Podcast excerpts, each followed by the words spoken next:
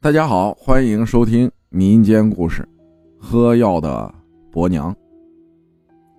浩哥你好，关注你有几个月了？我很喜欢你的声音，故事讲的很有感情。听着网友分享的故事，我也想分享一下我的故事。我是来自于贵州的一个小山村，我姓龙。我们村里面，我们龙家是一个大家族。好了，废话不多说，开始了。我要说的是我们家族里面的事儿，记不清是零几年了。那时候我还小，差不多有七八岁的样子。我伯伯家就在我家旁边五六米远的地方。说来也怪，我伯伯天生眉心就有一个月亮形状的胎记，左眼天生只有眼白，看起来就是那种凶神恶煞的样子。但是，他有一个很好的媳妇儿。也就是我的伯娘。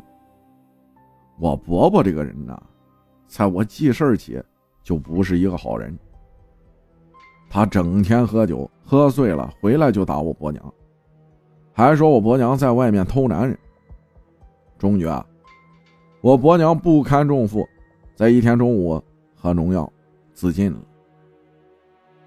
因为我家离得不远，我们那边啊，小时候又全是木房子。所以经常听见我伯娘夜晚哭泣的声音。在这种情况下，至于我伯娘为什么不走，因为她有三个孩子。我伯娘下葬后，我伯伯就不见了，有人说他出去打工了。村里人呢也没有人在意。我伯娘走后，我就不敢去他家了。他家有木房，木房旁边。是一个养猪的猪圈，有两层。上面呢用来堆稻草。这个猪圈呢常年没有阳光照进去，在外面呢根本看不见里面的情况。我老祖家呢在我伯伯家前面几米的地方，我就听我老祖说，他夜晚啊经常听到后面有女人哭泣的声音。老祖说。可能是伯娘舍不得孩子，回来看看孩子。但是孩子呢，被爷爷奶奶带走了，他见不到就哭了。我伯伯这个人呢，没管这三个孩子。我伯娘去世三年后，有人发现了我伯伯的尸体，就在他家的猪圈里面，上吊死的。我亲眼见到了他的死状。极其恐怖，舌头都伸出来好长好长，脖子上的绳子都陷进肉里了。他的眼睛上长了白毛，脚上呢穿着一双皮鞋。但是啊，没有人知道他死了多久了，因为猪圈里面的温度很低，又不见阳光，几个月都不一定能腐烂。他死的时候呢，有一只手在绳子里面。